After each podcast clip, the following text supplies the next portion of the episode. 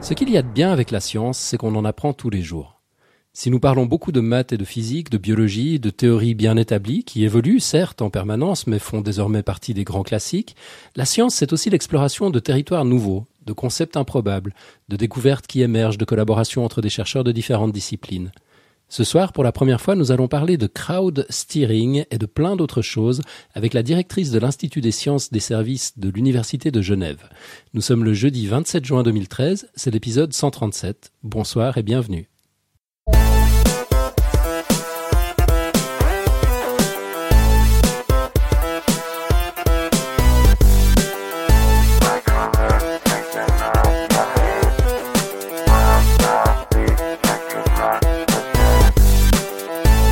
Alors derrière le micro ce soir, tout d'abord Giovanna Di Marzo Serugendo, la directrice de l'Institut des sciences des services de l'Université de Genève. Bonsoir Giovanna. Bonsoir. Bienvenue, merci d'avoir accepté l'invitation. Ben, merci de m'avoir invité. Et puis on a avec nous le reste de la clique, la Dream Team, Nico, derrière ses crayons. Salut Nico. Salut. David. Hello tout le monde. On a Robin. Salut. Et moi, Alan. Alors au sommaire de ce numéro, bah d'abord l'interview, comme on vient de le dire, les sciences des services et le crowd steering avec Giovanna. Euh, ce sera suivi du pitch euh, de l'émission de la semaine prochaine. L'audioblog de la semaine, on continue avec euh, dans la chaîne Pourquoi je kiffe la science. Cette fois, c'est Alan qui nous interprète le billet à l'origine de toute la série, celui de Certain. On entendra la quote de la semaine.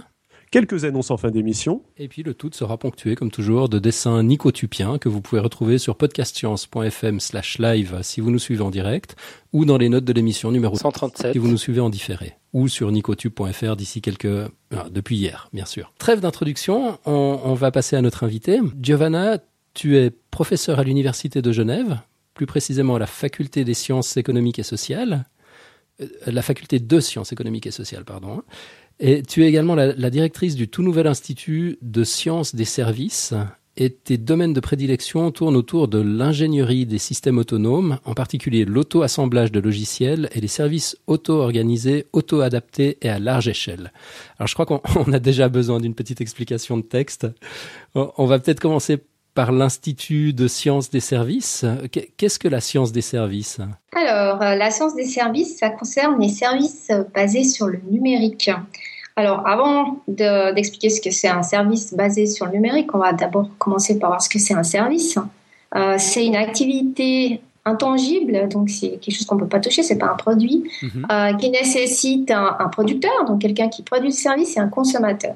Maintenant, euh, l'élément essentiel pour que ça devienne un service, il faut que le consommateur soit lui-même coproducteur.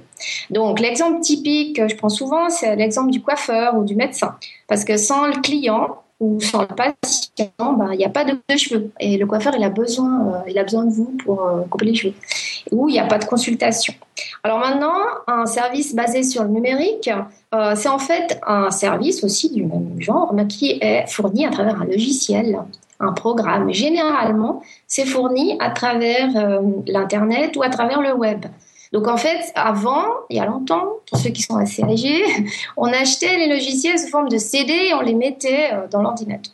Maintenant, euh, on les utilise sous forme de services à travers le réseau. Alors, euh, on utilise tous les jours euh, des services de ce genre comme les médias sociaux, donc Facebook, Twitter, etc., Google Mail, Google Docs, les jeux en ligne et bien d'autres. Donc, ce qu'il faut voir, c'est que sans euh, nos données et notre utilisation, en fait, il n'y a pas vraiment de, notion de service.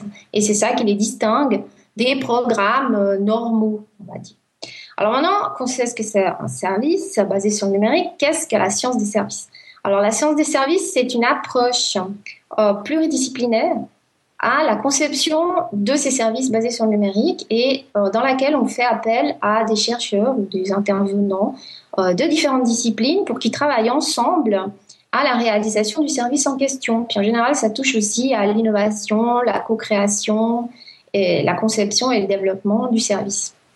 D'accord. Quand on parle d'approche pluridisciplinaire, c'est quelle discipline au juste? C'est des ingénieurs, des designers, des, des sociologues, des anthropologues, des mathématiciens, des urbanistes C'est qui? Ah ben alors ça peut être euh, tout le monde, pas forcément tout le monde en même temps, hein, bien sûr, mais euh, toutes ces disciplines-là euh, peuvent être impliquées. Ça dépend du service qu'on a en tête. Alors, par exemple, pour la protection de la sphère privée, il faut d'une part comprendre les, les, rouages de la loi sur la protection des données, donc il vous faut un juriste. il vous faut aussi, si vous voulez faire quelque chose, un service qui protège la, sphère privée, il vous faut un, un spécialiste de la sécurité informatique, donc il vous faut un informaticien. Et puis, selon à qui vous adressez, si c'est des gens dans une banque, si c'est etc., il vous faut des spécialistes du métier en question. Et à ce moment-là, toutes ces personnes vont travailler ensemble pour proposer la solution la plus appropriée euh, dans ce domaine-là. D'accord. Et, puis donc euh, l'Institut de la science des services, euh, c'est un, institut de la faculté des sciences économiques et sociales de l'Université de Genève, c'est ça? Voilà, oui c'est ça, c'est un institut qui a été créé au 1er janvier 2011. Euh, anciennement, ça s'appelait département des systèmes d'information, mais l'idée c'était d'élargir la, palette des choses coupures. Et donc, en fait, on a euh, de l'enseignement, effectivement, au niveau. Ah, vous m'entendez pas? Vous m'entendez maintenant? on, a eu une petite coupure, mais je crois que ça va mieux. On, t'a perdu quand tu parlais d'élargir les palettes? Voilà, alors on a élargi un peu les palettes parce que. On te euh, repère au même endroit. Ouais, on vient de te ah. reperdre. C'est les palettes qui portent malheur. Les... Ouais, voilà, alors vous m'avez retrouvé là? Oui. Oui, d'accord. Alors, euh, donc je disais, on a de l'enseignement donc, on offre des, programmes de bachelor, master et des thèses de doctorat. Mais euh, on fait aussi de la veille technologique. Euh, on essaie de faire des, activités d'innovation et on fait de la recherche. Donc, on a beaucoup euh, de travaux de recherche. Essentiellement, c'est ça notre activité la principale. Puis, on a beaucoup de, domaines auxquels on touche. Entre autres, il y a la confiance et la réputation en ligne, la, la, sécurité et la protection de la sphère privée, le cloud computing, l'Internet des objets, l'interopérabilité entre services qui sont différents, qui doivent savoir comment discuter entre eux, euh, les méthodes et la conception de systèmes, les systèmes autonomes, ça c'est moi, l'analyse des données et la prédiction. On a aussi beaucoup de travaux sur les services pour les utilisateurs mobiles et puis des services pour les seniors avec euh, ce qui s'appelle le e-health. Donc c'est tout ce qui est santé en ligne. Euh, ouais, c'est-à-dire l'idée là, c'est euh, on fait des petites applications qu'on met dans des téléphones portables mhm. et puis les gens euh, se promènent avec les téléphones. Et puis on regarde combien ils ont consommé d'énergie aujourd'hui, est-ce qu'ils ont suffisamment monté les escaliers, des choses comme ça. Puis après on peut les conseiller au fur et à mesure. Ça c'est un des exemples. Mais c'est ça tourne autour de ça. D'accord. Et puis, alors, notre institut compte 60 euh, euh, membres. Et on a en ce moment plus de, enfin, on a à peu près 19 projets de recherche qui sont financés par différents euh, organismes comme l'Union européenne, le Fonds national suisse de la recherche scientifique, le COST ou le transfert de technologie. Le, le COST, c'est quoi?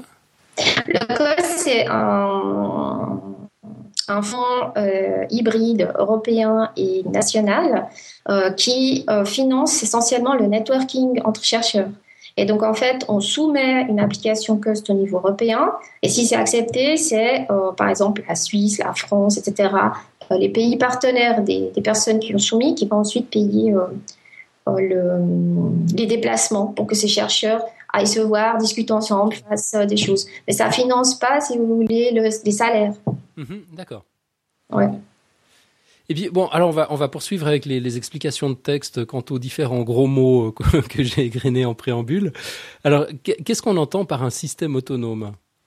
Alors un système autonome, c'est un système qui décide de lui-même euh, ce qu'il doit faire euh, en toutes circonstances. Donc en fait, ce qu'il fait, c'est qu'il analyse son environnement son contexte et il va décider en fonction de ce qu'il a analysé euh, quelle est la meilleure chose, la meilleure action à, à faire. Et ça, sans aide de l'utilisateur. Donc, il fait ça tout seul. Et en fait, à la base du système autonome, effectivement, il y a un logiciel, forcément. Et ce logiciel, il doit d'une part utiliser des senseurs de quelque type, que ce soit les senseurs hein, physiques, logiques, etc. Et il va, avec ces senseurs, d'abord sentir, des informations brutes, il va identifier, comprendre, analyser son environnement, et ensuite, une fois qu'il a identifié la situation dans laquelle il se trouve, eh ben, il va décider d'agir et de s'adapter au moment, sur le moment. Ah, donc, il est aussi euh, proactif et il prend des initiatives. Alors, il y a des exemples. Hein. ça varie, par exemple, de l'assistant personnel qui apprend tout seul à filtrer et trier les mails en fonction de, ce que fait Et ensuite, il va proposer euh, de détruire certains mails ou de les classer euh, préemptivement euh, dans, un certain, dans certains fichiers, dans certaines catégories. Ou alors, s'il s'agit d'un robot autonome qui bouge tout seul et qui explore le terrain sans être téléguidé. Ou encore des écrans intelligents qui reconnaissent les personnes qui sont en face de l'écran. Donc d'abord, ils reconnaissent si c'est un enfant, ou un adulte, si c'est un homme, si c'est une femme. Il peut aussi reconnaître ses intérêts, si s'il aime le sport, la cuisine, etc. Et ensuite, il va lui proposer un contenu adapté. Alors, euh, j'ai vu récemment la pub de la Samsung Smart TV. Il y a un peu de ça là-dedans, pour ceux qui, à qui ça dit quelque chose. Ça me faisait limite aussi penser au Kinect et autres, euh, choses du genre, euh, mm-hmm. ce que tu décrivais. Juste une, question, pardon. senseur, c'est genre c'est un capteur en fait. Enfin, c'est. Voilà, oui, ça peut être un capteur physique comme la. C'est au sens d'un sens quoi c'est. C'était un peu haché, là. comme Je t'entends mal, euh, Robin. Enfin, on t'entend mal, je pense, Robin. Ok, bon, je vais arrêter de parler, c'est pas grave. Euh, mais je crois que la question de Robin, c'était est-ce que c'est ce qui remplace l'essence dans un, dans un système intelligent comme, comme nous autres, par exemple? C'est ça, finalement, un senseur. Voilà, c'est ça. Donc, il est de différentes natures. Il peut être physique. Donc, c'est effectivement euh, une caméra ou un, sens, un accéléromètre, un capteur de lumière il peut être logique, par exemple un RSS feed qu'on va analyser, ou un tweet. Il, peut être de différentes euh, natures. Ah oui, un, tweet peut être un, censeur. C'est marrant, je n'avais pas, pas pensé à ça. Ah oui, oui, oui, ça c'est. Oui, oui, il y a les, des censeurs euh, logiques. Juste, une remarque, euh, le mot censeur existe vraiment? C'est pas, Ça vient pas du mot américain pour capteur? Alors, nous, on est très biaisé. Euh, on parle franglais, donc peut-être on peut dire Je pense que ça vient de sensor, en fait, à mon avis. Alors, le, mot français, c'est capteur. Nous, on utilise toujours senseur. donc, ok, oui, capteur. c'est marrant, moi, ça ne m'a même pas frappé non plus, mais c'est vrai, tout à coup, ça, ça sonne un peu bizarre. Euh, Ok, bon, on, continue dans notre euh, notre explication de texte. On a aussi parlé de, de services auto-organisés, auto-adaptés et à large échelle. Qu'est-ce que ça veut dire tout ça? Alors voilà, alors euh, on, vient de voir ce que c'est un système autonome. Alors euh, les services auto-organisés, ils se construisent au-dessus de ça.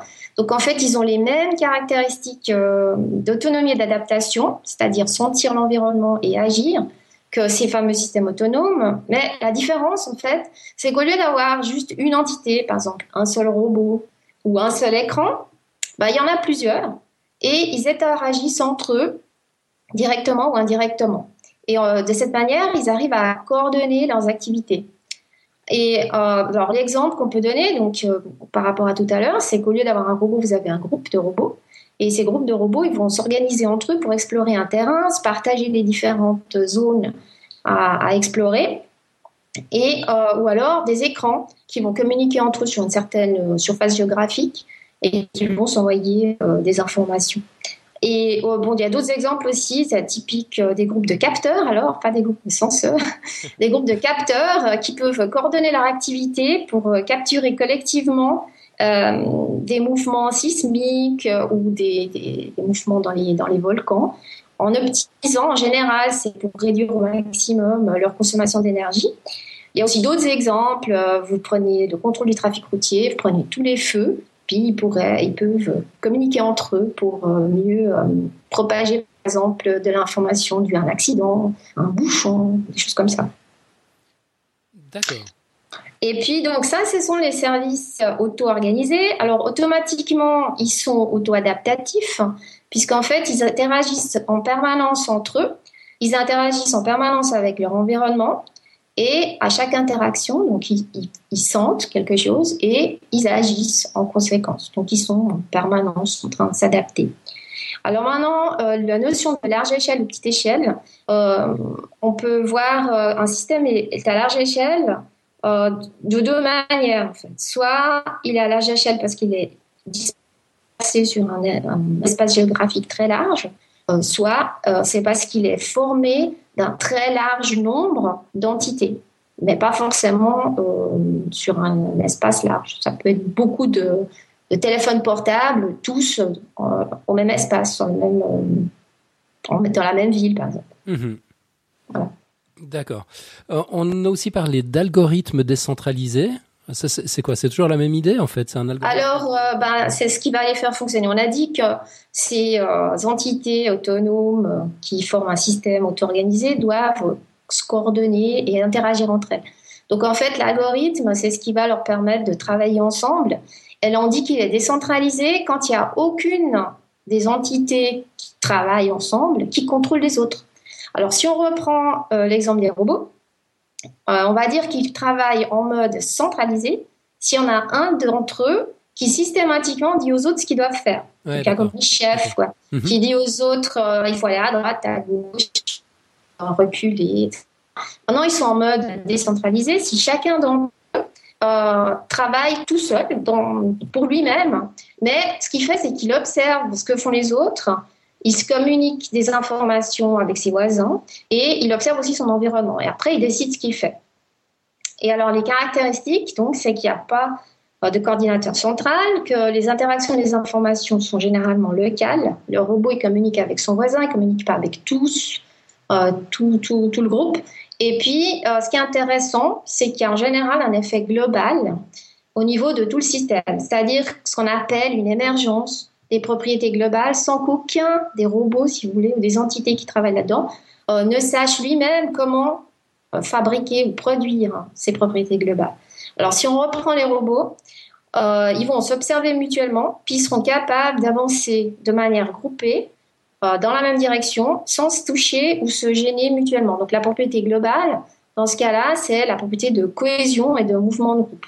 Mais localement, chaque robot à son petit niveau applique lui-même un ensemble de règles assez simples qui va juste suivre et qui vont produire ce comportement de groupe. Donc ça, c'est un côté en fait euh, très attirant de ces algorithmes décentralisés, c'est que au niveau individuel, le programme qu'on va coder, il est assez simple dans chaque petite entité, mais après au niveau global, le résultat qu'on obtient peut être assez complexe et qui va au-delà de la simplicité qu'on trouve dans les petites euh, entités individuelles.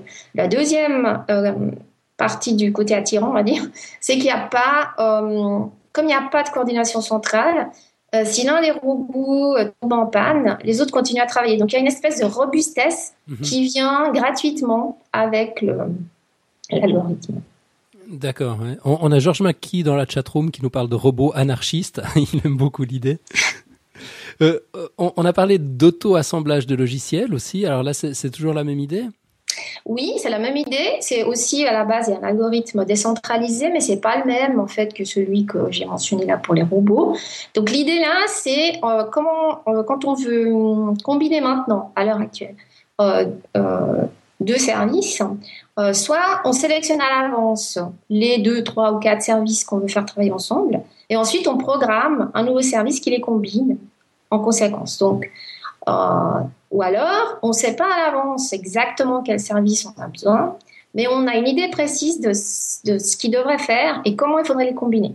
Alors, dans le premier cas, on fait une combinaison fixe à l'avance, puis cette combinaison ne peut pas être modifiée. Donc, si l'un des services euh, qu'on voulait utiliser tout d'un coup, le jour où on en a besoin, ne marche pas, ben, le service complet, combiné, ne peut pas être réalisé. Par contre, dans le deuxième cas, c'est un peu plus flexible. Hein. On peut anticiper qu'il nous faut trois services. On sait ce qu'ils sont censés faire. Si on en a plusieurs à disposition qui sont, disons, équivalents, alors on peut euh, dynamiquement choisir celui qui nous convient le mieux. Donc il y a une petite flexibilité supplémentaire. Mais ce qui est fixe quand même, c'est la combinaison. Et donc c'est plus flexible que dans le premier cas, mais pas extraordinairement flexible. Et puis donc, si jamais on ne trouve pas les services qu'il nous faut, mais qui aurait eu un autre type de combinaison qui aurait pu nous convenir avec d'autres 4, 5 ou autres services, ben, on ne peut pas le faire.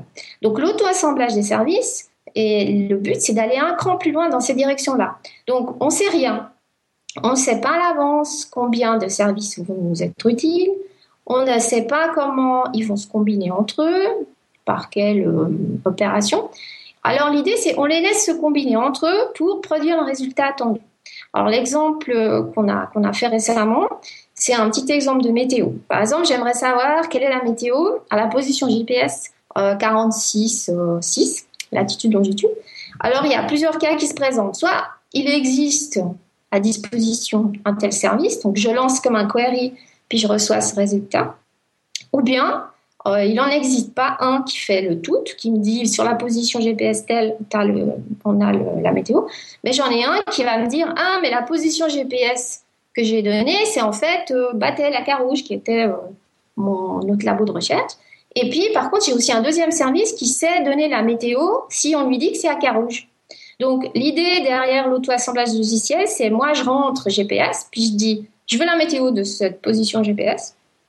Et puis, les, services se sentent, si vous voulez, attirés par cette requête. Et puis, ils vont dire, ah, mais moi, moi, je sais faire le GPS. Puis l'autre va dire, ah, moi, je sais faire la météo de Carouge. Puis après, ils vont savoir se mettre ensemble. Donc, si vous voulez, l'idée, c'est que les services se sélectionnent eux-mêmes en fonction de leur utilité pour résoudre le problème demandé. Ça, a l'air un peu, un peu magique comme ça. Alors nous, on l'a fait avec euh, la métaphore de la réaction chimique. Euh, on va peut-être en parler aussi plus tard. Euh, l'idée, c'est comme des molécules. C'est comme les molécules qui sont attirées les unes par les autres dans une réaction chimique.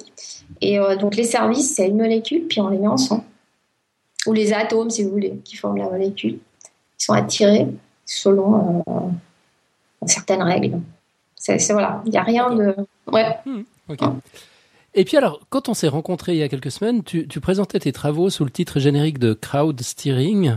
Euh, moi, j'avais tout de suite imaginé euh, cette, euh, intelligence tacite qu'on observe parfois dans les mouvements de foule très intenses, quand il y a des, des fils qui se créent plus ou moins spontanément, des croisements, euh, qui se font sans collision, comme s'il y avait une espèce d'intelligence collective à l'œuvre sans qu'aucun des agents, finalement, aucun des individus euh, qui y participent n'en ait vraiment conscience. C'est ça aussi que, que ton groupe étudie? Oui, en fait, ça, c'est en fait la réponse, c'est oui et non. Euh, oui, parce qu'en fait, dans le cadre des algorithmes décentralisés, pour comprendre les mécanismes, on étudie aussi euh, les mouvements de foule qui sont très liés au mouvement des oiseaux que vous voyez dans le ciel qui, qui, volent en formation, ou les bancs de poissons qui évoluent dans l'eau. Dans, dans et euh, ça, par exemple, ça sert à faire fonctionner les robots dont on a parlé tout à l'heure. Et puis, alors la réponse est aussi non, parce que dans le cadre des travaux qu'on a en ce moment sur le crowd steering, l'idée n'est pas, n'est pas celle-là. L'idée est différente. Il s'agit de, de savoir, de déterminer quelles informations et comment disséminer ces informations, quelles informations donner aux personnes qui sont dans une foule euh, pour les aider à se diriger le mieux possible. Alors, l'exemple en question, c'est par exemple là où il y a des foules très denses, voire des milliers à des millions de personnes. Alors, des exemples typiques, c'est les festivals de musique, les fêtes de Genève juste avant le, le feu d'artifice, euh, des événements sportifs euh, type la course de l'escalade euh, quand ça passe son plein, on peut pas bouger là, mhm. ou les marathons comme New York et Vienne où il y a des milliers, des milliers de personnes. et un exemple typique où ça aurait pu être utile, c'était, je pense que vous vous rappelez, la Love Parade de Duisburg en Allemagne. En 2010, il y a eu un mouvement de foule qui a causé la mort d'une vingtaine de personnes. Et la foule, en fait, s'est dirigée, on ne sait pas trop pourquoi, sous un tunnel et le tunnel était trop étroit pour recevoir toute la foule. Puis après, il y a eu un petit mouvement de panique et puis voilà. Donc si avant de s'y engager, on avait pu diriger la foule mhm. euh, dans des directions différentes ou aider la police à circuler dans cette foule de manière plus efficace, peut-être on aurait pu éviter euh, ce genre de drame. Donc en fait, ce qu'on fait, c'est qu'on travaille sur la notion des écrans les écrans privés. Donc, il faut voir que, regardez une fois que vous êtes dans le tram ou dans la rue, le nombre de téléphones portables que les gens utilisent en permanence. Ils sont tous en train d'utiliser un téléphone. Donc, tout ça, ce sont des écrans. Ce qu'on appelle, nous, les écrans privés. Et il y a tous les écrans publics. Alors, aussi, il y en a plein partout. Alors, dans le cas d'un événement, bah, c'est ceux qui sont mis en place par les organisateurs de l'événement. Donc, l'idée, c'est tous ces écrans privés et publics, ils travaillent entre eux, ils interagissent entre eux, ils s'envoient des communications.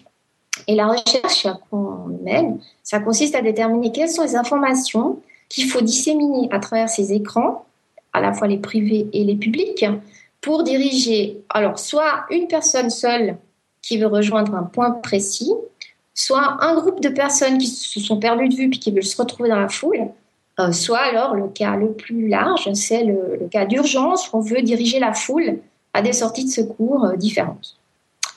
Et dans ce cas-là, euh, l'auto-organisation, qu'est-ce qu'elle vient faire là-dedans? Ben, Ça provient de l'information, parce que l'information, dans ce cas-là, va représenter le contexte, par exemple la position GPS d'une personne, ou la distance par rapport à une sortie, ou par rapport à un centre d'intérêt, en rapport avec l'événement en question. Et ensuite, on dissémine cette information de manière auto-organisée à travers les écrans. Elle peut être agrégée, donc on combine plusieurs informations entre elles, et à par-dessus, on construit des services pour diriger les foules ou les individus.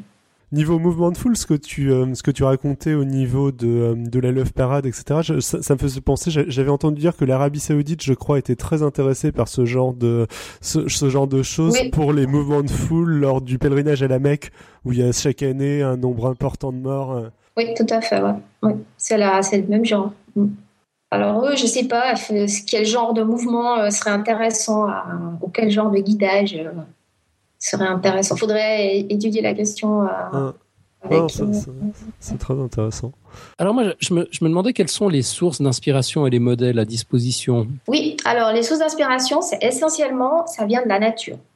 Donc en fait, l'idée, c'est qu'on a identifié un certain nombre de mécanismes d'auto-organisation qui sont présents euh, dans la nature. Et ensuite, nous, on les, on les synthétise, on les simplifie, on les reproduit dans le monde virtuel et on les met à disposition sous forme de services.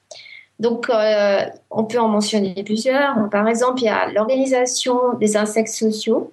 Alors, il y a des fourmis euh, qui communiquent entre elles de manière indirecte à travers leur environnement en déposant des phéromones. Ok. Une substance imitative qui s'évapore après un certain temps. Et de cette manière, elles indiquent le chemin entre le nid et la nourriture. Et puis, plus les fourmis suivent le chemin, plus elles renforcent euh, la phéromone et le chemin. Et lorsque le chemin n'est plus utile parce qu'il n'est pas utilisé, ben, il disparaît tout seul grâce au phénomène d'évaporation. Et alors, au niveau global local, vous n'avez aucune fourmi qui connaît le chemin vraiment toute seule. Mais en général, euh, donc ensemble, elles le forment grâce à la phéromone. Et en plus, ce chemin, en général, est optimum. Il, correspond au plus court chemin.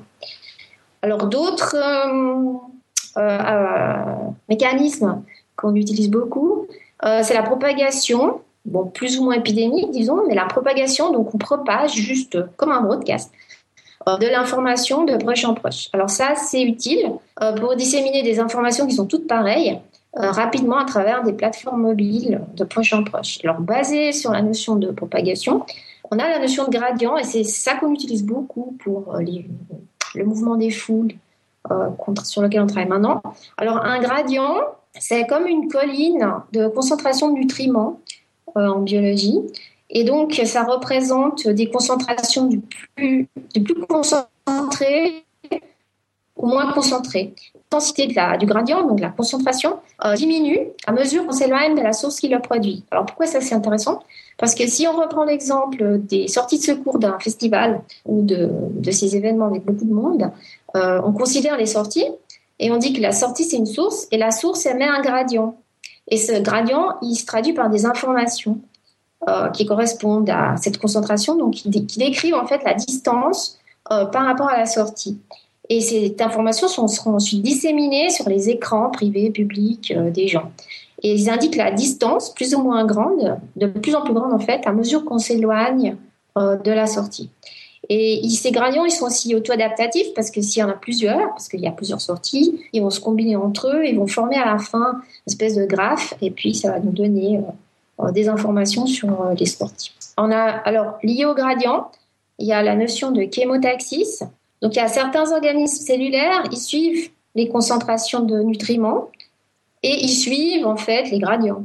Alors, si on retransmet ça, on retranscrit ça dans notre cas, c'est qu'une fois qu'une source comme la, sortie de secours a créé son gradient, ben ensuite, il n'y a qu'à suivre le gradient pour trouver la porte.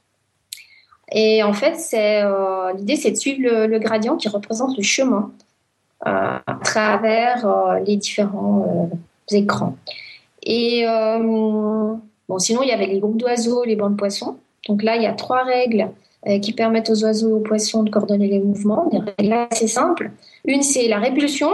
Donc, euh, il ne faut pas que deux poissons se touche, donc ils vont toujours mettre euh, une certaine distance. La deuxième, c'est adapter la vitesse et la direction, donc ils vont toujours aller dans la même direction, mais Et ils regardent ses voisins. Et le troisième, c'est la cohésion. Donc, euh, je veux bien ne pas toucher mon voisin, mais quand même, il faut qu'on reste assez proche.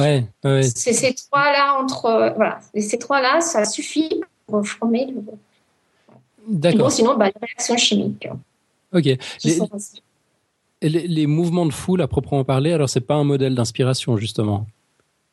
Alors c'est pas, non, on n'a pas étudié les mouvements de foule comme la panique, ouais. Euh, des choses comme ça, non. D'accord. Par contre, euh, par contre, oui, pardon. non, non, mais il y a, y a des, des, mathématiciens qui, qui, font des modélisations de mouvements de foule et, et, de choses comme ça. Enfin, ça fait énormément penser à beaucoup de recherches en mathématiques, tous ces sujets-là. Euh, notamment en prenant euh, soit des individus qui se comportent tous pareils, soit au contraire avec des individus plus lents, etc., etc., ou avec des, des, instructions très simples à donner. Je pense au jeu de la vie ou aux trucs comme ça qui sont vraiment très très très étudiés en maths, quoi. Il y a des modèles qui existent déjà, disons. Euh, David? Non, ça, ça, me faisait penser aussi à des. Euh, je, connaissais quelqu'un à l'Institut des systèmes complexes qui bossait sur la modélisation des mouvements de piétons dans le métro en fonction des exits, euh, de, de, la position des exits, de la direction ou enfin du chemin qu'il qu'il souhaitait prendre et de la densité de piétons, avec justement en faisant varier, voir certains piétons qui vont qui vont aller très vite, d'autres qui ont une une vitesse de pointe beaucoup moins élevée, telle la grand-mère, etc et voir un petit peu comment ça, comment ça se passait, c'est très intéressant. Ok, mais donc, chez, chez toi, Giovanna, on part de la nature. Oui, on part de la nature et puis ensuite on extrait les règles. Comme là pour les règles des piétons, mais nous on extrait des règles, on, simplifie, on prend ce qui nous intéresse parce qu'on ne va pas reproduire exactement les fourmis mhm. et on les synthétise pour obtenir l'effet voulu. Alors si on veut partir de l'exemple du gradient, euh, si, si, la source, disons, c'est l'endroit d'origine euh, du gradient, ben lui va émettre une valeur, puis on va lui dire c'est zéro. Et puis ensuite, on dissémine cette information qui va arriver euh, par Wi-Fi, si vous voulez, sur les téléphones portables des gens qui sont à côté. Et là, ils vont avoir la valeur 1. Et ensuite, ça continue comme ça, ça se propage de plus en plus loin et ça prend la valeur 2, la valeur 3, etc. Ce qui fait que si moi, dans mon téléphone, j'ai la valeur 10, ben, je sais je suis à 10, euh, à une distance 10 euh, de la sortie. Puis il suffirait de trouver qui a 9, 8, 7, etc. pour m'aider à me diriger vers la sortie. C'est ça l'idée qui est derrière notre crowd Voilà. Ok, Alors, tout, à coup ça devient ça, devient plus clair. Euh, même si je suis encore un petit peu perplexe en ce qui concerne les, logiciels auto-organisés, comment est-ce qu'on peut en vérifier la fiabilité? Alors ça, c'est une grosse question qui est Alors... en recherche. Et euh, généralement, pour l'instant, il y a beaucoup de travaux sur la fiabilité qui sont faits par simulation. Vous m'entendez? Euh, Ouais, on, a de nouveau eu des coupures. Mais donc, en, résumé... J'entends plus personne. Ah. C'est la simulation. Voilà. Là, tu nous entends? Oui, moi, je vous entends. On t'entend aussi, tout, va, bien. Il y a eu une petite ah, coupure, euh, J'espère que Skype n'est pas un logiciel auto-organisé, en fait, ou peut-être que si, et ça, ça répond à la question. euh, Donc, je disais, oui. Ouais, euh, tu, euh, oui, tu, disais donc que c'est essentiellement vérifié par, par simulation. Par simulation, oui. Donc en fait, on, on, a différents types de simulations, des plus simples aux plus sophistiquées et euh, qui tiennent compte ou non des caractéristiques euh, réelles dans lesquelles on veut déployer le service. Alors si on veut imaginer qu'on veut déployer un gradient sur des smartphones dans la foule en exploitant le Wi-Fi, on va faire d'abord une simulation sans tenir compte du fait que c'est des smartphones. Donc on va juste voir comment disséminer et maintenir avec un petit outil en Java pour définir des agents autonomes. Et ensuite, on regarde si le gradient se déploie comme il faut. On a mis en place les règles. Et puis ensuite, on prend un simulateur un peu plus euh, évolué qui va, lui, tenir compte éventuellement des collisions qui ont lieu entre un smartphone quand on s'échange des informations par le Wi-Fi. Et donc, on va voir que les règles qu'on avait mises au départ, ben, elles sont plus aussi bien adaptées. Et donc, il faut un peu améliorer. Et on revisite l'algorithme. Quand on est content comme ça, ben, on peut encore considérer le mouvement. Les gens, quand ils bougent, qu'est-ce qui se passe avec le gradient? Bah, Il est cassé, il faut le refaire, etc. Et donc, euh, il faut revisiter les règles. Et donc, nous, on a fait, on a fait comme ça euh, pour l'instant. On pourrait éventuellement imaginer des vérifications formelles basées sur les spécifications. Hum, là, on sait vérifier individuellement chaque agent, mais après, quand on les met ensemble, c'est là que ça se complique, on ne sait pas faire. Et sinon, au niveau mathématique, on pourrait faire des analyses, enfin des, résultats analytiques. Et là, bah là, il faut faire appel aux mathématiciens, on va dire ça comme ça.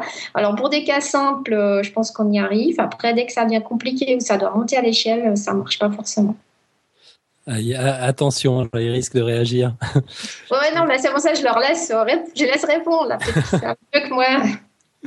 Et puis, on, va peut-être juste préciser pour Robin que Java, c'est un, c'est un, langage de programmation informatique. Ça va, même moi, je le sais. Tu le savais. Ah. ok, puis alors, concrètement, donc les, les, les champs d'application de ces travaux?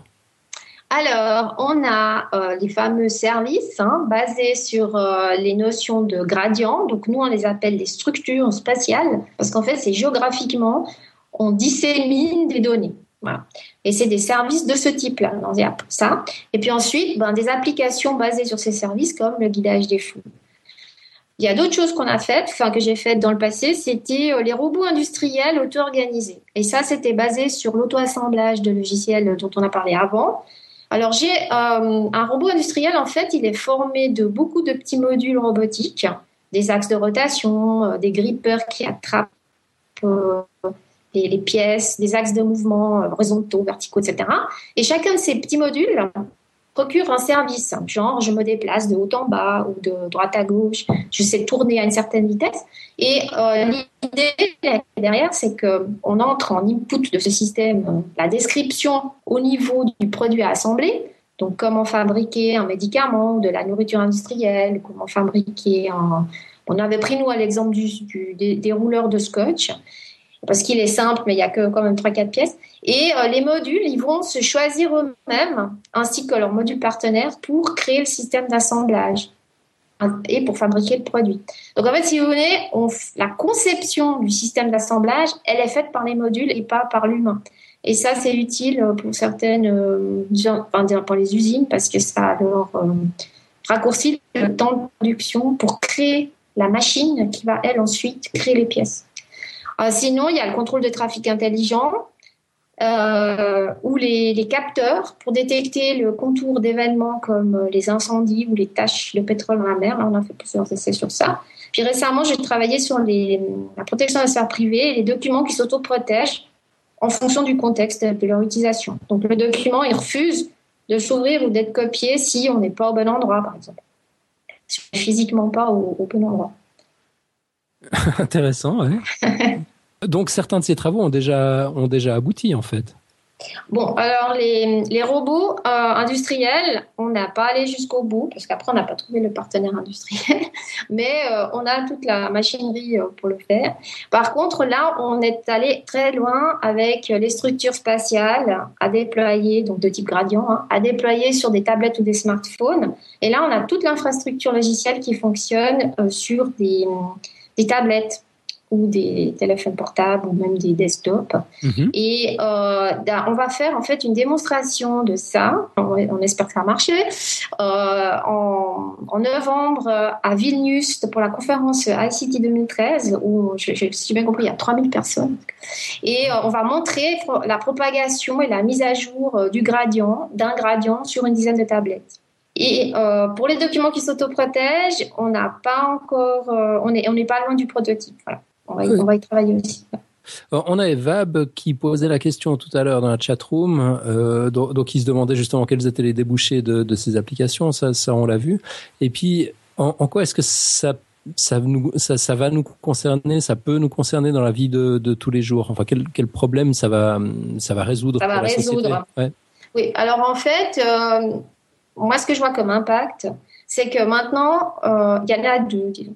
Un, c'est euh, ça va créer, ça va permettre un nouveau type de service qu'on n'a pas maintenant. Parce que pas maintenant, les services qu'on a maintenant, c'est par exemple, vous avez une app, vous la downloadez sur votre téléphone, et puis voilà, si vous l'exécutez, éventuellement, elle se connecte un serveur quelque part, puis c'est tout. Donc elle fait du sens, si vous voulez, parce qu'elle fait dans votre téléphone. Par contre, euh, les, services que nous on propose, enfin qui, vont déboucher de cette recherche, ce sont des services qui font du sens parce qu'ils sont déployés sur euh, plusieurs téléphones en même temps. Par exemple, le gradient, savoir ça sert à rien. Le gradient, c'est un service parce qu'il dit 0, 1, 2, 3, 4, 5, etc. Et met tous ces chiffres ensemble forment le service, pas juste le 0 qui est dans mon téléphone. Mhm. S'il n'est pas suivi du 1, ben, il ne sert à rien. Voilà, alors c'est un nouveau type de service et moi j'imagine euh, ben, les industries de, du logiciel euh, vont probablement euh, prendre aussi euh, ce type de nouveau service. Alors, dans quel cas c'est utile? Euh, on l'a vu par exemple, alors tout à l'heure j'ai mentionné le marathon de Vienne, c'était pas tout à fait anodin. C'est parce qu'on travaille avec un groupe à Linz qui a euh, récemment euh, déployé ces petites applications de structure spatiale dans le, sur le marathon de Linz. pardon, le marathon de Vienne. Mhm. Et en fait, il, y a 250 000 personnes qui sont allées voir. Il y avait, je sais pas combien, 20 000 coureurs. Et en fait, ils ont observé que souvent, le réseau téléphonique, les SMS et tout ça, ben, c'était, ça tombait parce qu'il y avait trop de gens. Donc, c'est pas euh, assez fréquent que quand il y a beaucoup, euh, le téléphone normal, on va dire, le téléphone portable normal, ne fonctionne plus. Et donc, dans ce cas-là, utiliser les via Wi-Fi pour propager des services, euh, ben, ça prend la relève. Euh, en cas de catastrophe ou des tremblements de terre. Il semble qu'on l'a vu. Ah, euh, il, y a, eu, quelques coupures, en fait, les, je pense, 20 dernières secondes, si tu pouvais, Si tu pouvais reprendre. Moi, moi, ce que j'ai, ce que j'ai compris, Giovanna, c'est que tu disais que on a pu observer lors du marathon de Vienne qu'à un moment, quand il y a trop de monde au même endroit, on perd le signal de téléphonie mobile, et puis que c'est là que le Wi-Fi peut prendre le relais. C'est ça? Exact, voilà. Et puis ensuite, l'autre cas semblable, si vous voulez, c'est les catastrophes naturelles, genre les tremblements de terre ou les tsunamis. Et là, l'infrastructure physique euh, connectée, si vous voulez, euh, ben, ne marche plus. Par contre, si vous avez toujours des téléphones portables qui sont allumés, là, ça va marcher. D'accord. On, a, ouais, on a de nouveau perdu un petit bout, malheureusement. C'est terrible. Le, plus ironique, c'est qu'on est en train de parler de. de oui, de, ça. voilà, de, de, connexion, de liaison qui marche, quoi. Et puis, euh, en fait, là même en, situation euh, finalement assez assez contrôlée, théoriquement maîtrisée, ça, ça marche quand même pas toujours. Il va y avoir un tremblement de terre quelque part en Suisse. C'est possible. Voilà, c'est possible. Ouais. Euh, Ok, mais enfin, je crois qu'on a on, a compris euh, l'idée dans les grandes lignes. On, a Georges Mackie qui s'interroge beaucoup dans la chatroom depuis un moment euh, sur le, le, le terme service à proprement parler. Donc, il se demandait tout à l'heure si c'était pas un anglicisme aussi, et puis il cherchait il cherchait des synonymes. Et puis là, il, en est à se demander si service ça veut dire fonction finalement. Alors, c'est ce que je disais euh, en fait au début.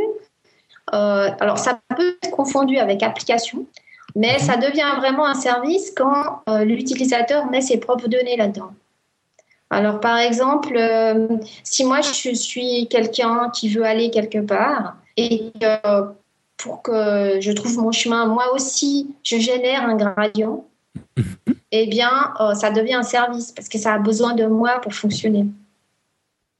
Par contre, ça serait, ça serait une fonction, si vous voulez, si ben, c'était fixé à l'avance bah, c'est comme un peu les GPS qui vous donnent les positions. Enfin, plutôt le contraire. Si euh, qui associe, euh, je sais pas, Genève à Là, on capte, on capte plus rien.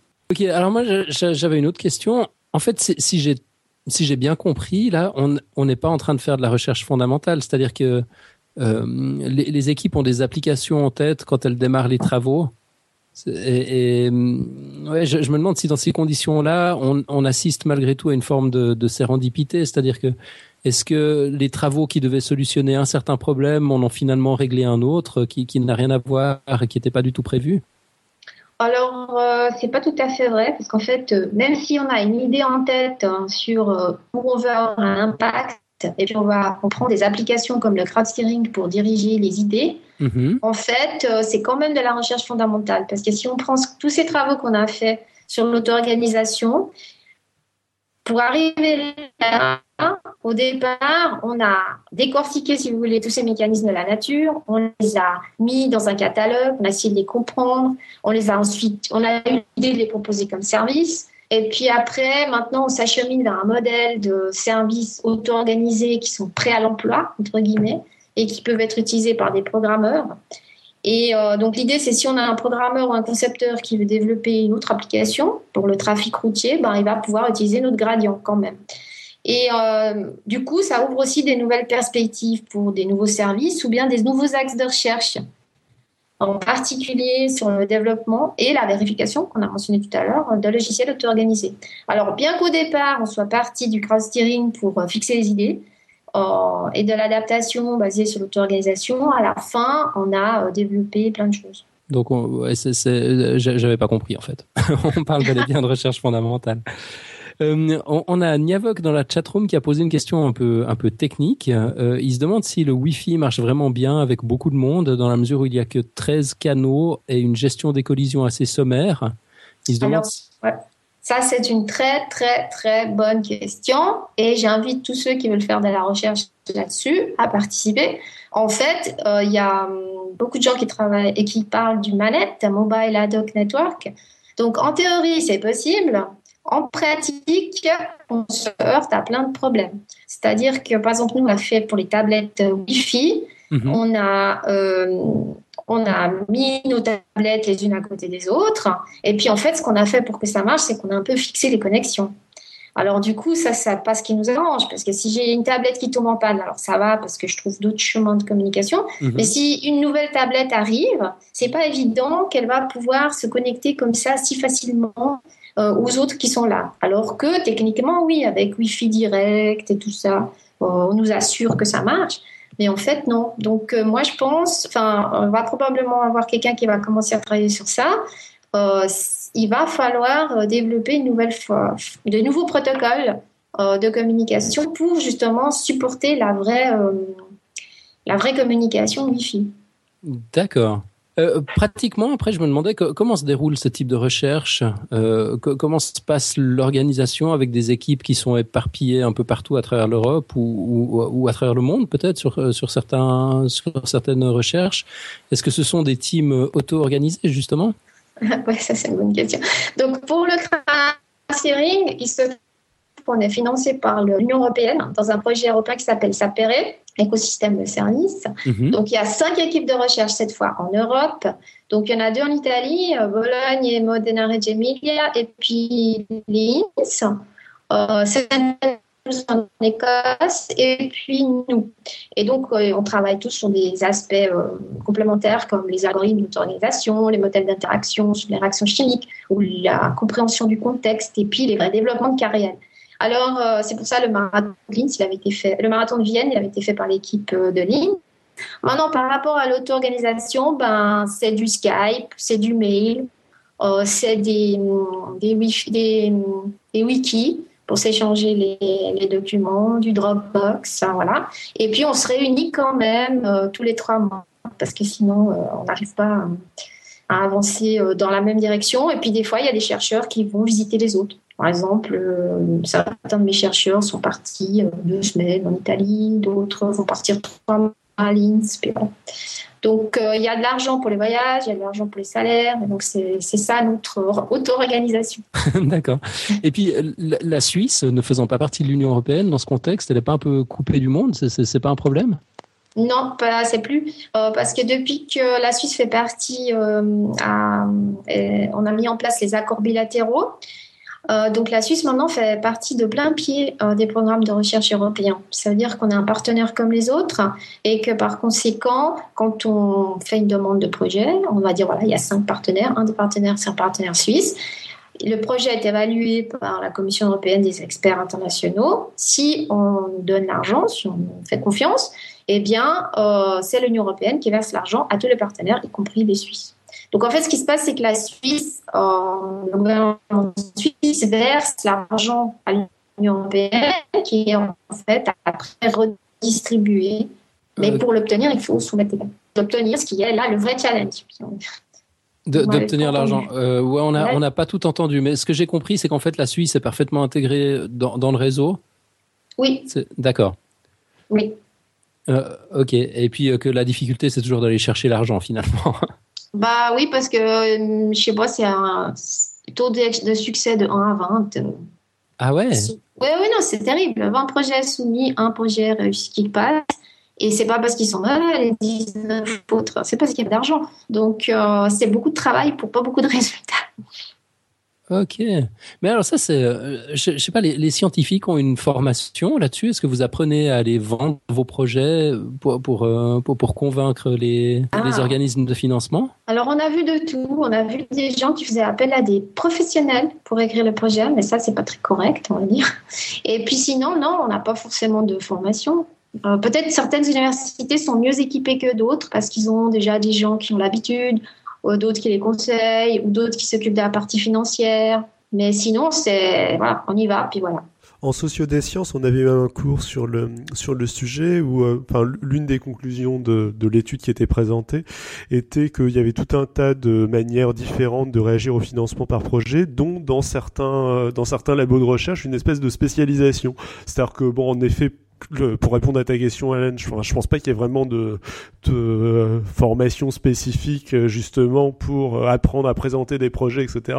Mais on dirait en effet que ça devient une compétence de plus en plus utile dans le monde de la recherche, à tel point que sans forcément aller jusqu'à ce que ce, dont tu, parlais il y a une seconde, Giovanna, savoir faire appel à des organismes externes, il y a des gens en interne qui se, qui se spécialisent là-dedans et qui vont de temps en temps, dans certains cas. Hmm, ok. Oui. Euh, moi, j'avais une autre question. Je me demandais, est-ce qu'il y a beaucoup de femmes dans l'équipe? Alors, euh, dans le... Aïe. Aïe. On, a juste entendu le premier mot, juste entendu dent et c'est tout. Toujours avec nous, Giovanna? Ah, On a ah, entendu que tu avais voulu parler, mais... Ah, oui, moi je vous entends. Vous m'entendez? Ah, ça y est, on te entend. Ouais, on, t'entend. Essayons, allons-y. Alors, dans le projet, euh, ça paierait, on est trois ou quatre pour une vingtaine de chercheurs. Et dans l'Institut ISS euh, de service, euh, on est une sur 60 personnes. D'accord. Un quart. Donc j'ai compris, trois ou quatre femmes sur le projet Sapere pour une vingtaine de chercheurs, et puis dans l'Institut ISS, une quinzaine pour 60 personnes, donc un quart, ouais. Et est-ce que, je sais pas, en, tant que, euh, que femme dans la recherche, tu, tu aurais un mot à dire aux filles pour les encourager dans les filières scientifiques? Euh, Oui, donc euh, les filles ont parce qu'en euh, fait, il faut une certaine dose de précision et de créativité que personnellement, je pense que les filles ont plus naturellement des garçons. Et euh, basé sur le numérique, il y a toutes sortes de débouchés qui ne sont pas forcément ennuyeux, mais qui sont intéressants, comme développer des jeux, participer à des films, il y a des débouchés dans les arts, la littérature, la photo, bon, il y a aussi les banques, créer sa propre start-up. Puis en général, il faut aussi considérer qu'il n'y a aucun métier scientifique qui est fait que pour les garçons. Il faut y aller, les filles. on a de nouveau loupé des, des petits bouts, malheureusement. Ah, c'est terrible, c'est dommage. Ouais. euh, ok, bon, je, pense qu'on va, on, on, va en, rester là. Enfin, on, peut essayer. Hein. Moi, j'avais encore deux questions. Enfin, la première, d'abord, est-ce que tu veux profiter du fait qu'on t'entende plus ou moins pour faire passer un message? Euh, bon, le message, c'est pour nos offres de formation. Donc, on offre des filières de bachelor, master et thèse. Mhm. Et euh, donc, voilà, il suffit d'aller regarder sur notre site web. Et puis, euh, vous avez encore le temps de vous inscrire, surtout si vous, êtes, vous avez un diplôme suisse pour l'informatique, la conception de services et les liens avec la société, si ça vous intéresse. Ok. On trouve tout ça où? Alors, c'est le site iss.unige.ch. Et puis, euh, pour en savoir plus sur Giovanna, il y a également une, une page personnelle euh, qu'on trouve sur le site de l'Université de Genève. On mettra bien sûr le, le, le lien dans les notes de l'émission. Euh, Giovanna, moi, je t'entendais plus du tout, donc je me suis permis de, répondre à ta place. Je ne sais pas si maintenant on, t'entend. Moi, je l'ai entendu sur les dernières questions, donc ce sera sur mon enregistrement. Ok, ben on, va en rester là pour pour cette interview. Un, immense merci. Euh, je crois que ben, derrière les soucis de, de Wi-Fi, on a on, a quand même compris que qu'il s'agissait d'un champ de recherche et de champ d'application absolument passionnant. Enfin, tout ça m'a l'air très nouveau et très prometteur. Non, c'est super intéressant. je, suis vraiment enchanté que, que tu aies accepté l'invitation et que tu sois venu nous en parler. merci de m'avoir invité. Merci. Et puis, ben, on, va enchaîner avec, avec le pitch, comme on, l'avait indiqué. Donc, de, de, quoi allons-nous vous parler la semaine prochaine? Bah, C'est tout simple. En fait, les vacances approchent. Pour fêter l'été, on va se détendre un peu. Ce jeudi, on va enfiler toge et sandalettes, donc jeudi prochain, pour, pour un crossover antique avec nos amis de l'excellent podcast Quid Novi. Alors on vous mijote un petit concours qui sera plein d'Ig Nobel et de Darwin Awards. Et ce sera à vous, chers auditeurs, de savoir distinguer l'info de l'intox. Alors si le peuple est content, on organisera même un petit duel de gladiateurs entre nos dessinateurs respectifs que sont Nico Tup et Randall Flagg. Alors soyez nombreux dans la chatroom, on a besoin de monde pour départager les meilleurs. Ce sera donc le jeudi 4 juillet prochain à 20h30 alors on va passer à l'audio-blog de la semaine en espérant qu'on arrive à l'entendre. Donc c'est le billet de Cirtin qui avait lancé la chaîne Pourquoi je kiffe la science.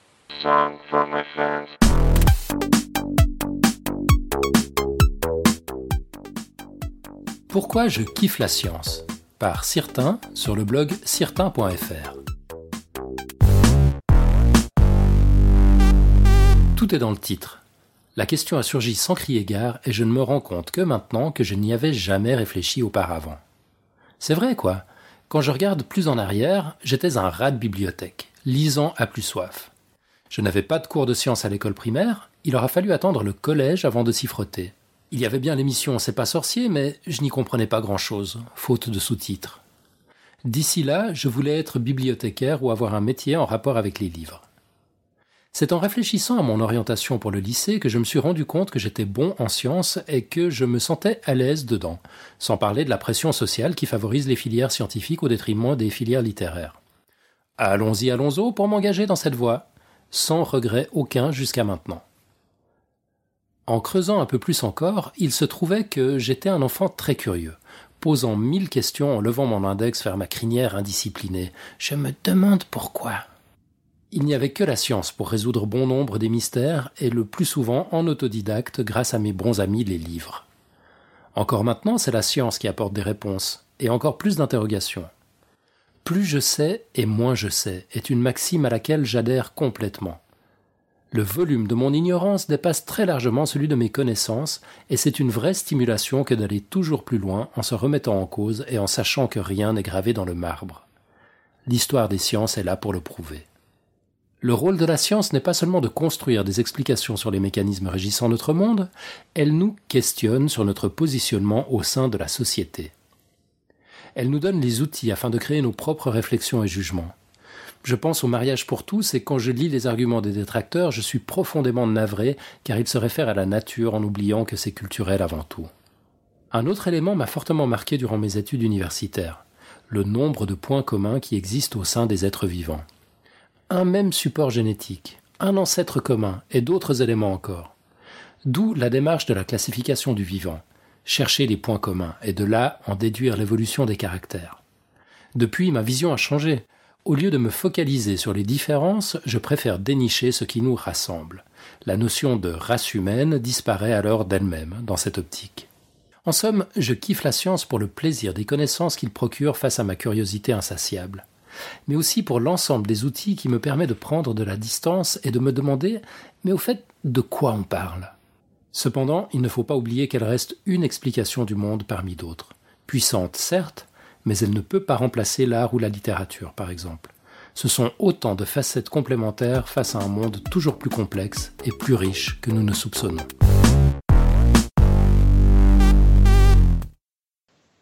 Voilà, donc ça c'était le, le, premier billet d'une longue chaîne qu'il y a eu chez les blogueurs de sciences euh, francophones. Chez, pratiquement tous, on retrouve cette, euh, cette notion de curiosité euh, dès l'enfance, derrière, derrière l'intérêt pour la science. Giovanna, en tant que, scientifique, toi, c'est quelque chose que, que, tu confirmes. la curiosité est un, est un moteur qu'on retrouve chez les, chez les scientifiques? Ah oui, moi je pense. Puis surtout, ça vient de l'enfance, ça c'est clair. C'est vrai. Oui, moi j'avais été fascinée par les prix Nobel. Alors moi, je suis, me suis lancée là, je pense, tout petit, je sais pas. Euh, je voulais avoir le prix Nobel. Malheureusement, j'ai choisi les deux seules disciplines, il n'y en a pas. J'ai fait des maths et j'ai fait de l'informatique, il n'y en a pas. Mais bon, c'est pas grave. bon, pour les maths, il y a un équivalent, non, du, prix Nobel euh, Ouais, oui. Alors, il y a la médaille Fields. Voilà. Et en informatique, c'est le Turing Award. Donc, j'ai encore de l'espoir, mais bon. Ah, ce, ce sera pas le même nom, mais c'est pas grave. Ouais, non, ce sera la même idée. Ouais. Voilà. Non, mais ce que je trouve pas exactement la même idée. la médaille Fields, c'est donné à des jeunes qui débutent. Hein. Ah ouais, d'accord. Le prix Nobel, c'est donné à des vieux qui ont fini, globalement. Ouais, c'est vrai que c'est pas vraiment le même esprit, effectivement. Et c'est pas le même prix non plus. Hein. C'est-à-dire C'est pas la même somme, quoi. C'est pas les mêmes, euh, les mêmes échelles. Je sais plus combien c'est le Nobel, mais euh, je sais que la médaille Fields, c'est, je sais plus, de l'ordre de grandeur, c'est dix fois moins, quoi. D'accord. Ok. ils, ont, ils ont besoin de sous, les mathématiciens, dans leur monde? Bah. comme tout le monde. Et le donc c'est Turing euh, Award, c'est ça, je, le prix d'informatique? Je... Oui, oui, le... oui, le Turing Award. C'est euh, il cible euh, plutôt les, les, jeunes chercheurs ou les des, il récompense une une carrière Non, c'est pas les jeunes chercheurs, c'est ceux, ceux, qui ont fait une contribution notable. Là récemment, le modèle checking, je crois qu'il a la personne qui a inventé le modèle checking qui a reçu le Turing Award. D'accord, ok. On passe au quiz du mois euh, qui était le suivant. Euh, Benjamin David. Euh, le quiz du mois, euh, exact, exact. une petite seconde. Alors, le, euh, est-il dangereux pour un humain de nager parmi les piranhas? Voilà, c'était la question. on n'a pas eu de nouvelle réponse cette semaine. C'est, des choses qui arrivent. Il faut dire que la, question n'est pas facile, hein. d'autant plus qu'on vous demande des témoignages et des anecdotes. Alors, et, on avait quand même eu des réponses. Euh, ouais, on, en a reçu des pas mal, ouais. Euh, mais bon, si jamais, donc vous avez encore 15 jours. alors, si vous avez un petit truc à raconter ou si vous voulez juste en profiter pour nous faire un petit coucou, n'hésitez pas. comment s'y prendre? Bah, David va tout nous expliquer. Alors pour participer au quiz, c'est tout simple. En audio, vous avez un répondeur sur le site euh, ou par écrit, comme vous préférez, par mail, Twitter, Facebook, euh, tout le Google euh, tous les tous les moyens de communication du monde. Ne vous embêtez pas avec les précisions scientifiques. Alan s'en chargera comme d'habitude. Par contre, si vous avez des témoignages, des anecdotes, des opinions, que vous avez nagé parmi les piranhas et que vous en êtes sorti avec un bras en moins ou au contraire en parfaite santé. Euh, on attend vos contributions avec impatience. J'ai eu peur que tu dises au contraire avec un bras en plus. Moi aussi. ça, pourquoi pas? Euh, Giovanna, t'as as une idée sur la question? Est-ce qu'il est dangereux pour un humain de nager parmi les piranhas ou pas? Et je pense que non, mais je ne sais pas pourquoi. D'accord. Ok, on enchaîne avec la quote de la semaine. Euh, j'ai eu un peu de mal à en trouver une qui, qui, qui corresponde bien au thème euh, de ce soir, mais finalement, je crois quand même avoir trouvé quelque chose. Euh, c'est une citation de Michael Shermer. On, on, a déjà parlé dans le podcast. C'est un peu, c'est un des chefs de file du mouvement sceptique américain. Euh, qui dit For solving a surprisingly large and varied number of problems, crowds are smarter than individuals. Quelqu'un l'a traduit? Euh, pour euh, résoudre des euh, euh des problèmes extraordinairement larges, le, les foules sont plus efficaces que les individus. Je, je, c'est un peu bizarre euh, pour euh, de la manière dont je l'ai traduit. Je veux dire, je comprends ce que ça veut dire, mais euh, pour, pour, pour, T'as été brave, hein, au pied levé comme ça. Je t'avais même pas. un métier, c'est un métier. même pas prévenu. Ouais. Euh, je sais pas, moi, je, suis assez perplexe, j'avoue, sur cette quote, surtout après l'exemple qu'a donné Giovanna tout à l'heure de, de, de, la foule en Allemagne qui, qui a essayé de passer sous un pont trop petit. Oui, mais c'est une variante de euh, à deux c'est mieux quoi. Enfin, je veux dire, on réfléchit mieux à plusieurs, à plusieurs on est plus fort, un truc comme ça. On réfléchit mieux, c'est clair, quand même, euh. en groupe que en groupe que seul. Enfin, pas trop nombreux, mais. Moi, je pense que ça fait plutôt penser à tout ce qui se passe maintenant avec le crowdsourcing. Oui, euh, parce que euh, je, enfin, il dit, enfin, crowd, c'est des, des foules, donc c'est c'est pas euh, c'est pas à deux, mm. c'est mieux que tout seul. Ouais. C'est c'est pas la c'est pas la même logique là. Ouais, c'est C'est plus éventuellement, ça peut ça peut aussi faire penser, tu sais, au coup de, je sais plus comment ça s'appelle, mais d'évaluer. Tu tu demandes à tout un tas de personnes, enfin une masse très importante de personnes, d'évaluer ou juger le poids d'un objet et généralement, enfin si t'as un nombre suffisant de personnes la, moyenne est assez proche de, du poids réel euh, de, de l'objet. Je pensais, je pensais à ce genre de choses ou euh, en effet du crowdsourcing, euh, euh plutôt perso. Mais... Hmm. Ok, ouais, c'est vrai que j'avais pas pensé à tout ça. J'avais pas ces exemples en tête quand, quand, quand ça m'a surpris. Euh, ouais, ouais, ça marche. J'adhère. On passe au retour sur les émissions précédentes, euh, annonces, plug, courrier des lecteurs et, et, autre chose. Donc d'abord, on a un message euh, Facebook euh, de Yannick Beck. Qui a dû être soudoyé par, par Nicotube ou par moi. mais en tout cas, qui commence avec... David, je, vais t'arrêter, on t'entend pas. Désolé. Robin, tu... Toi, on t'entend bien pour une fois. Alors, bonjour à toutes les... une fois n'est pas coutume. Bonjour à toute l'équipe. Je suis depuis plusieurs saisons et écouté tous vos podcasts. Et je tiens à vous faire part de mon admiration pour le travail, l'énergie, le temps dans chacune de vos émissions. Je suis franchement admiratif par la, dont la manière dont vous parvenez à vulgariser les sciences, la science. Grâce à vous, j'ai appris quantité de choses sur quantité de thèmes et vous m'avez très souvent donné l'envie d'en savoir plus. Bon, je vous avoue que sur la physique quantique, la théorie des cordes, j'ai encore un peu de mal à tout comprendre. Euh, c'est pas le seul. Ah, il n'a pas parlé des maths. c'est vrai, c'est vrai. Euh, cependant, en bon, en bon, français franchouillard, je me dois de faire la remarque de coutume et de m'insurger sur 70, 90. Non, on dit 70 et 90. Bon, alors là, je profite d'avoir la parole pour dire que non, pas du tout d'accord. Euh, en plus, je te soutiens, franchement. c'est sympa, exactement. Ouais. moi aussi. ouais. C'est juste ridicule. Il faut, il faut imaginer que les Anglais euh, diraient euh, 420s and 10 pour dire 90, il serait la risée du monde. C'est un petit peu votre cas, j'en suis navré. quoi. C'était un, parisianisme qu'un qu'un certain snob a, fixé dans. J'adore il n'y a personne qui fait ça. Franchement. Ouais. Bref, donc non, c'est pas une bonne idée. Enfin voilà, je, reprends très objectivement la lecture du message. Donc, euh, les gars, et puis surtout, pourquoi parler de quote Citation n'est pas aussi bien. Alors voilà, là je, réponds aussi en direct dans le message. En fait, on parle de quote parce que Podcast Science euh, historiquement est inspiré d'un autre podcast qui s'appelle Niptech. Euh, qui était animé par, enfin, aujourd'hui il est animé par, par, par, tout plein de monde, mais à l'époque ils étaient deux fondateurs. Euh, dont l'un se trouvait en Irlande et l'autre avait grandi aux États-Unis. Ils sont assez anglophones et puis ils n'avaient pas peur d'utiliser les mots anglais. Et puis la quote, c'était une tradition dans Niptech. À la fin de l'émission, euh, il y avait toujours un des deux animateurs, Mike en l'occurrence, qui arrivait avec une, une quote qui devait euh, nous, nous inspirer nous inspirer une réflexion pour, pour, pour, le reste de la semaine jusqu'à la prochaine émission. Puis c'est une tradition qu'on a gardée dans Podcast Science.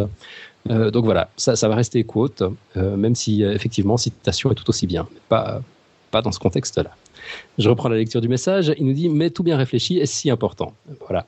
Je pense que Podcast Science pourrait prendre à son compte le slogan de McDonald's Venez comme vous êtes. Mais à mon avis, c'est trop tard. Le McDo a certainement déposé le slogan. Initialement, l'objet de ce message était de vous proposer de faire l'annonce de la projection d'un film consacré à Pierre Chambon, un des plus grands scientifiques français, fondateur du plus grand institut de France, bien que certes moins médiatique que l'Institut Pasteur. Mais en écrivant, je me rends compte que cet événement reste relativement local, donc je me permets de vous, de vous soumettre le teaser du film. Et si vous décidez de passer l'info aux auditeurs intéressés, euh, ils pourront se renseigner et peut-être trouver plus tard le film sur le net. Euh, donc voilà, on mettra bien sûr le, lien sur le film dans, dans les notes de l'émission. Eh bien, on a du bol, on, croule, on croule sous les félicitations de tout le monde cette semaine. On, a un message de, de Romain également. je ne sais pas si vous êtes revenus, les gars. L'un d'entre vous a essayé de se lancer dans, dans tu le veux que j'essaye? Je veux bien essayer, mais t'essayes bah, Vas-y, Robin. On entend mieux Robin, je crois, ouais. Ok, vas-y, Robin.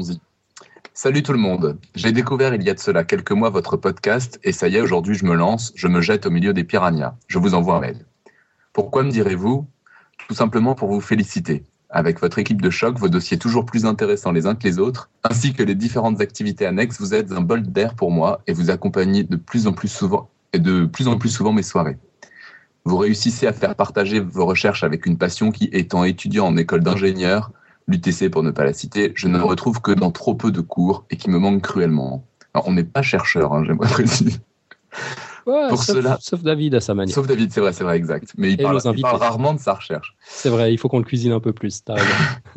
pour cela et pour bien d'autres choses, je vous remercie et vous souhaite une bonne continuation. Le dernier hors-série sur Curiosity est une perle. Ce fut réellement un régal à écouter. Pour finir sur une côte, Albert Einstein a dit C'est le rôle essentiel du professeur d'éveiller la joie de travailler et de connaître. Je pense que cela définit votre podcast. C'est merveilleux, non? Ça fait plaisir, ça fait plaisir, c'est sûr. Il, fallait qu'on diffuse.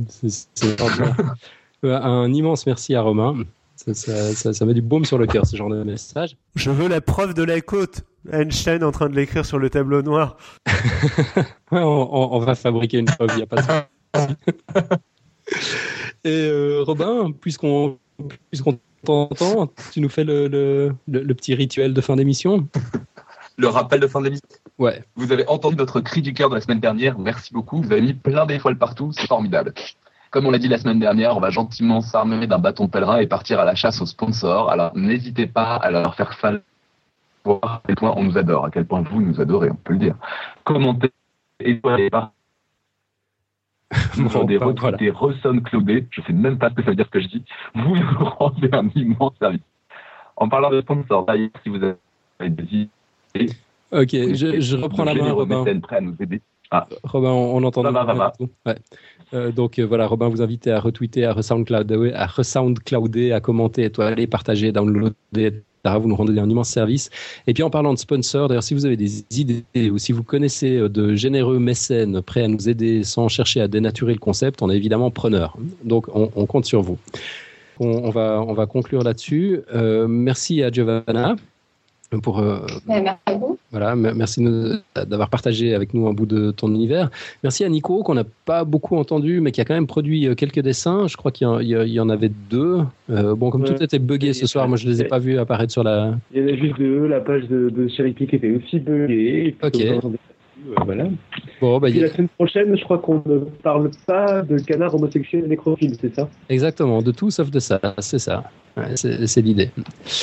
Euh, merci à David, merci à Robin, merci à la chatroom et particulièrement merci de, de, votre patience parce que euh, voilà, ça, ça nous a été pénible à écouter à cause de problèmes techniques. On est vraiment désolé.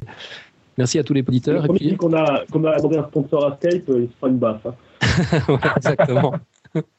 bon. Surtout pas Skype. Euh, rendez-vous le 4 juillet, donc avec nos amis de Queen Novi, pour euh, parler Ig Nobel et Darwin Awards. Et d'ici là, bah, une excellente semaine à toutes et à tous. À bientôt. Ciao, ciao. Salut, ciao à tous. Au revoir.